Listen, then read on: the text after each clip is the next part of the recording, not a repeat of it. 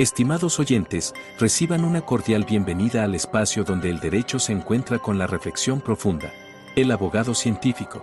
Este foro es nuestra dedicación a explorar las intersecciones entre las disciplinas jurídicas y el pensamiento crítico, ofreciendo un escenario para el diálogo intelectual y el desarrollo personal en el mundo del derecho. Acompaña a Andrés Arellano en este viaje de indagación y descubrimiento. Cada capítulo está diseñado para profundizar en cómo el razonamiento analítico influye y fortalece nuestras prácticas legales, desafiando las convenciones y fomentando un entorno de aprendizaje basado en la comprensión y el razonamiento lógico. El abogado científico se compromete a ser una ventana a la exploración de conceptos jurídicos a través de la lente de la metodología y filosofía científica, con un fuerte enfoque en el análisis crítico y la evidencia. Este enfoque nos permitirá abordar temas desde una perspectiva única, desentrañando las complejidades del derecho y promoviendo una práctica legal más reflexiva y fundamentada. Así, los invito a embarcarse en esta aventura de conocimiento, donde juntos exploraremos los principios que forman la esencia de la abogacía. Prepárense para un viaje hacia la comprensión profunda y el enriquecimiento intelectual. Bienvenidos a El Abogado Científico. Hola, ¿qué tal? Bienvenido al podcast. Este es un nuevo episodio en el que se va a seguir desarrollando, en resumen, el método de, estudio de caso que te estoy compartiendo y pues bueno, que aplico yo en, la mayoría de mi trabajo como defensor, que te comparto y que se compone ahora de esta segunda etapa. Esta etapa se llama selección y determinación de unidad de análisis. Eh, tiene unos segmentos que es la identificación de la unidad de análisis, el otro segmento es el marco referencial, donde se compone o, su contenido está propiamente señalado por una doctrina jurisprudencial, una legislación secundaria y un paradigma. Otro segmento son las proposiciones fácticas defensivas iniciales, las preguntas de investigación y el último segmento pues es la teoría del caso. En este episodio hablaremos de la identificación de la unidad de análisis de este primer eh, segmento. Sin embargo, eh, es necesario hacer una diferencia entre hipótesis y unidad de análisis. Por lo tanto, estimo habrá dos segmentos de este tema. Este posiblemente sea el más largo y el otro será un poco más corto porque pues además se hablará ya del segundo segmento que es el marco referencial. Esta etapa es importante, la identificación de la unidad de análisis. También es importante eh, saber la diferencia entre hipótesis y unidad de análisis. Es importante esta etapa ya que es la que en gran parte guiará el trabajo defensivo. Por lo tanto, no debe tomarse a la ligera la selección de unidad de análisis, ya que se notará una estrecha relación entre la identificación de la unidad de análisis y el marco referencial, así como una relación entre el marco referencial y las preguntas de investigación y proposiciones fácticas. Como se vio en la etapa y el episodio anterior donde conceptualizamos la unidad de análisis, dentro del método de estudio de caso, la unidad de análisis puede ser un elemento negativo del delito, una prescripción, una incompetencia jurisdiccional, una insuficiencia probatoria, eh, vaya, una circunstancia excluyente de responsabilidad, ¿no? siendo un poco más estricto en el lenguaje del código penal. Nótese que en este punto podríamos hablar de ciertos parámetros de los llamados problemas inversos, pero con aplicación en la ciencia jurídica, ya que, como dice Mario Bunge, dichos problemas implican que se realice una regresión, es decir, vaya de conclusiones a premisas o de efectos a causas. En el caso de, de nosotros como abogados, se parte de ciertas conclusiones y proposiciones fácticas que ha formulado un fiscal y de los registros de investigación que obran en una carpeta de investigación para llegar o buscar llegar a causas empíricas que realmente pudieron dar lugar a esos hechos. ¿sí? Esto de los problemas inversos es un tanto amplio y complejo, te invito a que lo investigues y pues hay ciertos matices por aquí en, este, en esto que te comento. Por otro lado, cabe hacer un par de preguntas relevantes. ¿Es lo mismo la unidad de análisis que la hipótesis? En el método de estudio de caso, ¿se utilizan hipótesis? Se requiere señalar con especial énfasis que el método de estudio de caso pone mayor atención en las preguntas, las proposiciones fácticas y la unidad de análisis. Además de que el uso de hipótesis no está prohibido ni limitado dentro de este método, sino que no está contemplada, no está contemplado el uso de hipótesis.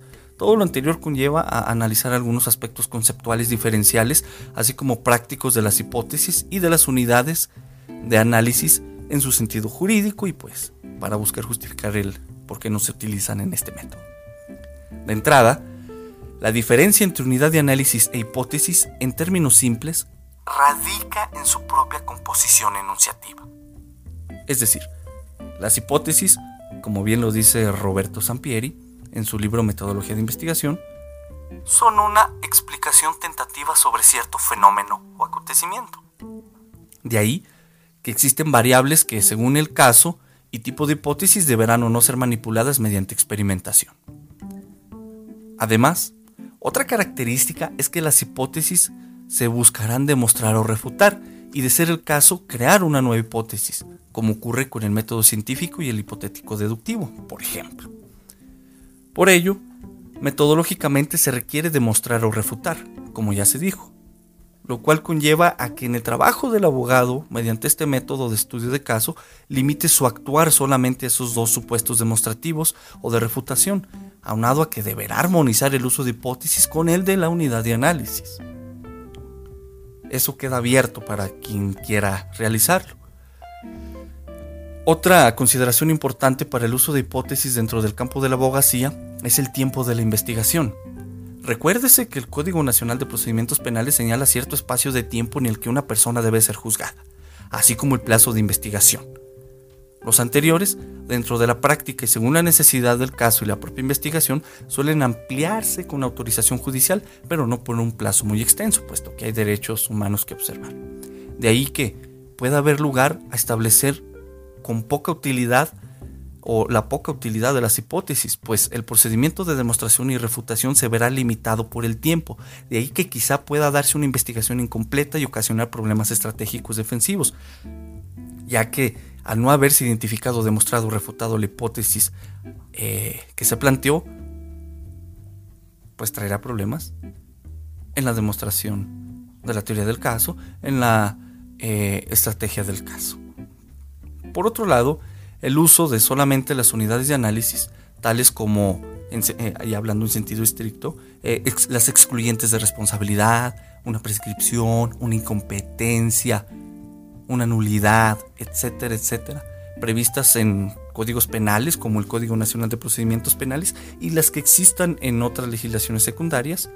Estas, estas eh, unidades de análisis son unidades conceptuales en sí mismas, las cuales no afirman ni niegan nada, ni tampoco establecen cierta relación entre variables, ya que solamente hacen referencia a algo. Por lo tanto, no podríamos llamarles hipótesis en sentido estricto o en sentido metodológico. Por ejemplo, el artículo 13 del Código Penal de Zacatecas señala, son circunstancias excluyentes de responsabilidad las siguientes. Apartado A. Causas de atipicidad. Fracción 1. Ausencia de conducta. La actividad o la inactividad se realice sin intervención de la voluntad del sujeto activo. De lo anterior, se tiene lo siguiente. La unidad de análisis es la excluyente de responsabilidad consistente en la causa de atipicidad de ausencia de conducta, o en términos simplificados, la unidad de análisis es la ausencia de conducta. Por lo tanto, decir literalmente que mi hipótesis principal es una ausencia de conducta o una actividad realizada sin la intervención de la voluntad del sujeto activo no es correcto dentro de este método, ya que, como se escucha y se puede observar, en dicho enunciado o unidad de análisis solamente se hace una descripción circunstancial, más no un establecimiento de relaciones causales entre una variable independiente y una variable dependiente. Además, nótese que el propio artículo citado del Código Penal señala como circunstancia excluyente de responsabilidad la causa de atipicidad consistente en la ausencia de conducta. De lo anterior, no se buscará demostrar o refutar. No se busca demostrar o refutar la circunstancia excluyente de responsabilidad, sino verificar. Ojo con esto. Es decir, examinar el contexto del caso mediante los propios registros de investigación de la carpeta de investigación, videos de audiencias y registros defensivos que nosotros hagamos ya cuando andamos de campo, para identificar la posibilidad de que realmente existe la unidad de análisis que se plantee en el contexto del caso. Nótese esta diferencia, ya que no significa que se esté hablando de un enfoque netamente exploratorio de la investigación defensiva, pues recuérdese que se tiene ya cierta información dada, como la contenida en una carpeta de investigación, el tipo penal contenido en el Código Penal, eh, eh, requisitos para prescripción, la excluyente de responsabilidad, etc. Por ello, eh, podrás leer o escuchar o decir algunos juristas que hay lugar o se puede hablar de hipótesis nulas. No nos vamos a meter en detalles al respecto. Dentro del método de estudio de caso, lo que se demuestra o refuta es una teoría, no así una hipótesis como tal. Entonces, en este método, durante la investigación defensiva, se tratará de verificar si en el contexto del caso existió esa circunstancia descriptiva de la unidad de análisis. Como el ejemplo que venimos desarrollando, eh, se tratará de descubrir si en el contexto del caso existió la actividad realizada sin la intervención de la voluntad del sujeto activo. Este es el, el meollo del asunto en esta diferenciación entre hipótesis y unidad de análisis. Otro tema importante es que en caso de no existir tal circunstancia, es decir, de no poderse verificar la unidad de análisis, los propios datos recabados podrán dar la información de cuál circunstancia excluyente de responsabilidad o qué unidad de análisis pudo entonces estar presente en el contexto de los hechos, ya que, recuérdese, que se trata de acudir a los hechos con la mayor objetividad y sistematización posible, sin perder de vista, y ojo aquí, sin perder de vista el principio de triangulación. La consecuencia en su momento eh, será adecuar ciertos aspectos sobre los datos y proposiciones fácticas, como se verá un poco más adelante. Como se observa y escucha, es un límite conceptual muy fino sobre el sentido de utilidad de la unidad de análisis y la hipótesis. Por lo tanto, sería equívoco colocar el contenido de la unidad de análisis como una hipótesis, ya que se tienen que delimitar muy bien las variables, aunado a que se podría estar descuidando el aspecto descriptivo de la propia unidad de análisis y podría existir una complicación al momento de señalar la relación causal. Otro ejemplo útil para diferenciar eh, la estructura de las hipótesis, pues lo es eh, la diferencia entre hipótesis y proposición fáctica. Pecando, yo ya estoy pecando de adelantar información de este método, pero para efectos prácticos eh, lo haré. Este ejemplo es el siguiente. Si se dice, el empujón de una multitud en la humanidad de Pedro ocasionó que éste quebrara el vidrio. Si no tenemos datos que confirmen esta, esta proposición o le den una verosimilitud con la realidad, se tratará de una hipótesis, ya que pues no tiene datos que la confirmen y además como ya ante esa ausencia de, información, esa ausencia de datos que le den verosimilitud con la realidad, eh, se establece entonces una explicación a un fenómeno. Estamos explicando un fenómeno. De ello surgen las variables independiente y dependiente, así como una eh, relación causal entre ambas. Veamos. El, el enunciado, la, proposición dice, el empujón de una multitud en humanidad de Pedro ocasionó que éste quebrara el vidrio. Aquí la variable independiente este, tenemos dos. La variable independiente 1 es la multitud, la variable independiente 2 es Pedro y la variable dependiente viene a ser el vidrio. Es decir, cuando se señala el empujón de la multitud ya estamos en esa, en esa parte haciendo referencia a la causa, ¿sí? a la causa y pues a esta relación causal entre la variable independiente de la multitud y Pedro y la variable dependiente del vidrio roto.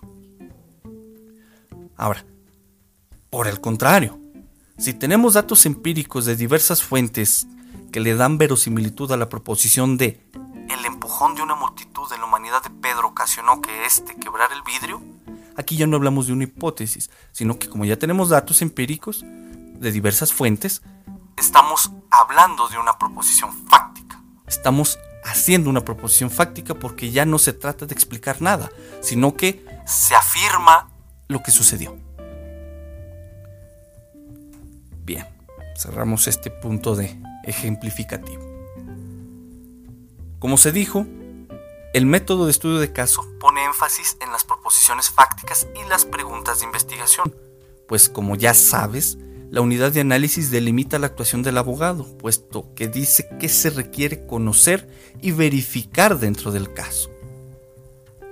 Ahora bien, derivado de que en el presente método no se utilizan hipótesis, el énfasis está en las preguntas de investigación y las proposiciones fácticas que establezca el abogado defensor con base en los registros de investigación contenidos en la carpeta de investigación, así como la unidad de análisis y el marco referencial, pues son aquellas, es decir, eh, las preguntas de investigación y las proposiciones fácticas, las que nos dan ese enlace entre unidad de análisis, contexto de hechos. Esto se verá en episodios más adelante. En conclusión, el método de estudio de caso es un método de investigación cualitativo. En las investigaciones cualitativas no siempre se establecen hipótesis, aunque no está prohibido plantearlas, en este método no está prohibido.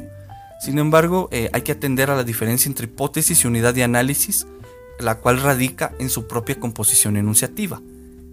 La unidad de análisis, dentro del método de estudio de caso, con este enfoque en la disciplina penal y el trabajo del abogado defensor, radica en elementos descriptivos contenidos en diversas legislaciones. De ahí que la composición descriptiva de dichos elementos no puede ser considerada como hipótesis en sentido estricto o metodológico, ya que esos enunciados no señalan o entablan una relación entre variables, ni tampoco tratan de predecir algo, si es que habláramos de una hipótesis descriptiva sino que dichos elementos descriptivos contenidos en diversas legislaciones como el Código Penal o el Código Nacional de Procedimientos Penales eh, pueden fungir como descripciones circunstanciales, como el caso de las circunstancias excluyentes de responsabilidad, como en la ausencia de conducta que vimos hace unos minutos.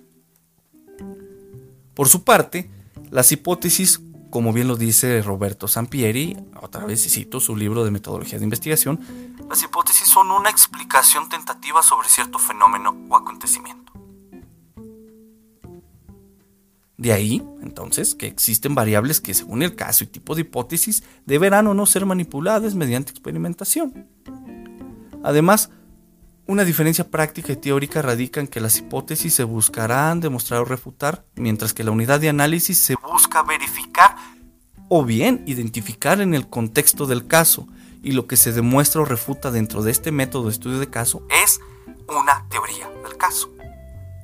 También no debe perderse de vista la utilidad práctica de las hipótesis dentro del campo del proceso penal, pues existe un límite temporal para la investigación, la cual en ciertos casos no podría ser ampliado, dado que debe respetarse un debido proceso a la persona, o sea, a nuestro cliente, y de ahí que debemos atender a la utilidad de las hipótesis. Con esto entonces, eh, estimo, puede quedar clara la diferencia entre hipótesis y unidad de análisis, y bueno, un poco la, estructura de, las hipótesis y la estructura enunciativa de las unidades de análisis y el fin, ¿no? El fin de las hipótesis es, explicar eh, en algún, eh, si es una, una hipótesis causal o predecir si es una hipótesis descriptiva, por ejemplo, o negar si es una hipótesis nula, etc. Y la unidad de análisis, pues esta es, se trata más de verificar uno como abogado tiene que ir al campo, recabar información y verificar si está presente en el contexto de los hechos esa unidad de, análisis. Eh, eh, aquí hay una diferencia entonces muy importante entre demostrar y refutar y verificar. Espero que esta información te esté siendo de utilidad. Si la utilizas no olvides hacer la cita. ¿eh? Acuérdate que somos abogados y gustosos de estos temas científicos, de respeto a los demás y también te comento que vamos a seguir desarrollando estas ideas, estos temas. vamos a entrar a lo que es el marco referencial y cómo hay una relación muy estrecha entre este y la identificación de la unidad de, análisis. Y ojalá te esté siendo útil. Si tienes alguna duda, algún comentario, pues no dudes en mandarme un mensaje. Sigue la página de Facebook, sigue el podcast Hermanos, donde se relatan eh, hechos o casos, más bien dicho, juicios reales que acontecen en, México. Todo desde el punto de vista de la sentencia definitiva que se haya dictado en el mismo. Entonces, sin más que decir, cuídate y te deseo mucho éxito. Hasta el siguiente episodio.